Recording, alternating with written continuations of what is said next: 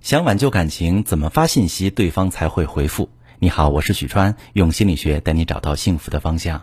我最近收到一个姑娘的提问，她说：“老师啊，您能帮帮我吗？我跟前任已经分开四个月了，但是我没有一天能放下他。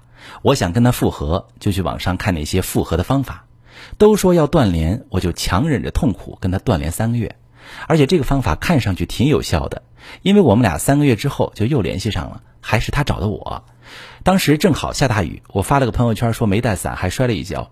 我本来没想着他会联系我的，但是他还是发消息过来关心了我一下。我知道他还是放不下我，就小心翼翼的跟他说了我没事儿。我觉得我之前的努力是不是真的管用了？我们都联系上了，所以后面呢就每天给他发消息，说我身边遇到的事儿，说说我们过去的美好。有时候他回我一两句，有时候压根儿不回。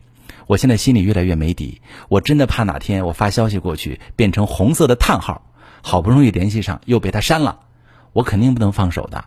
有没有什么办法帮帮我呢？我实在不知道该怎么办了。好，这位姑娘你好，办法我有，不过我想先跟你说说为什么你的前任后来不想回复你。所谓知己知彼，百战不殆，你知道原因才好对症下药。三个原因，第一个可能是让他不回复你，是因为怕你纠缠。如果你的断联不是从刚分手就开始，而是曾经电话或者信息轰炸过他，你再联系他时，他心存警惕，也就不奇怪了，生怕一回复你，你又开始没完没了的上演苦情戏求复合。所以这个时候，你根本不用费心跟他说那些过去的美好，反而会适得其反。当然，也不要只发简单的“你好在吗”或者“干嘛呢？最近怎么样”之类的话。这也会引发前任这个往糟糕的方向去揣测你，不知道你葫芦里卖的什么药，不敢轻易回复。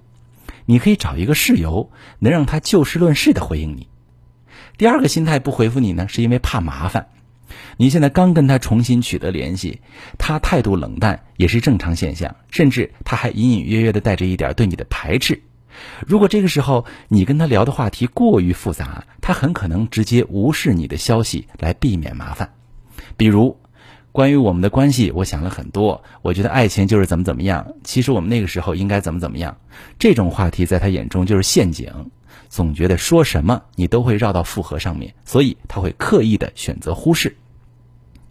还有一种可能就是觉得无聊，不是说你聊的东西无聊，而是他可能觉得和你恢复联系这件事儿本身很无聊，不是聊他想听的内容他就会开心，因为你们现在并没有到聊有趣话题这一步。就算你跟他聊，他可能也根本不会在意。你可以对号入座一下，看看你前任可能是因为什么原因不回你的消息。也许你要说现在该怎么办呢？首先，你可以翻看你们的聊天记录，看看他会在什么情况下会回你，什么情况下干脆就不理你。做一个总结，找到他在哪种情况下会沉默的规律。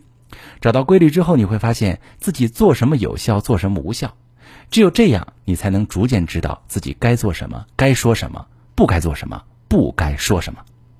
举个例子，你问他今天过得好吗？晚上吃的啥？他没回你，你可以推断一下，是不是现在这个阶段他并不想和你闲聊？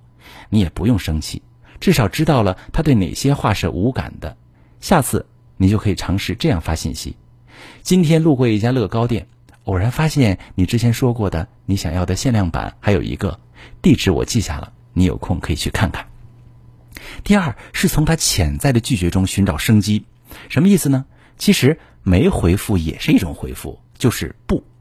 从他的拒绝中推断出他当前的心态，你可以直观的感受到你们的关系走到哪儿了，从而发现自己现在哪种言行是不合时机的。比如你邀请他见面，他不回，或者找借口推脱，你就不难看出短期内暂时不要再次邀请他。还是先把关系停在发信息交流的阶段。总结一下吧，大家想要消息不会石沉大海，就要在聊天当中屏蔽掉可能导致前任不愿回复的内容。如果正在听节目的你想要挽救一段可惜的感情，不知道该怎么做，可以把你的具体情况跟我说说，我来帮你分析。我是许川，如果你遇到感情难题、婚姻危机，可以加我的微信，把你的情况详细跟我说说。我的微信是幺五三零幺三零。五二六三，把你的情况细节详细跟我说说，我来教你怎么做。喜欢我的节目就关注我、订阅我，我们一起做更好的自己。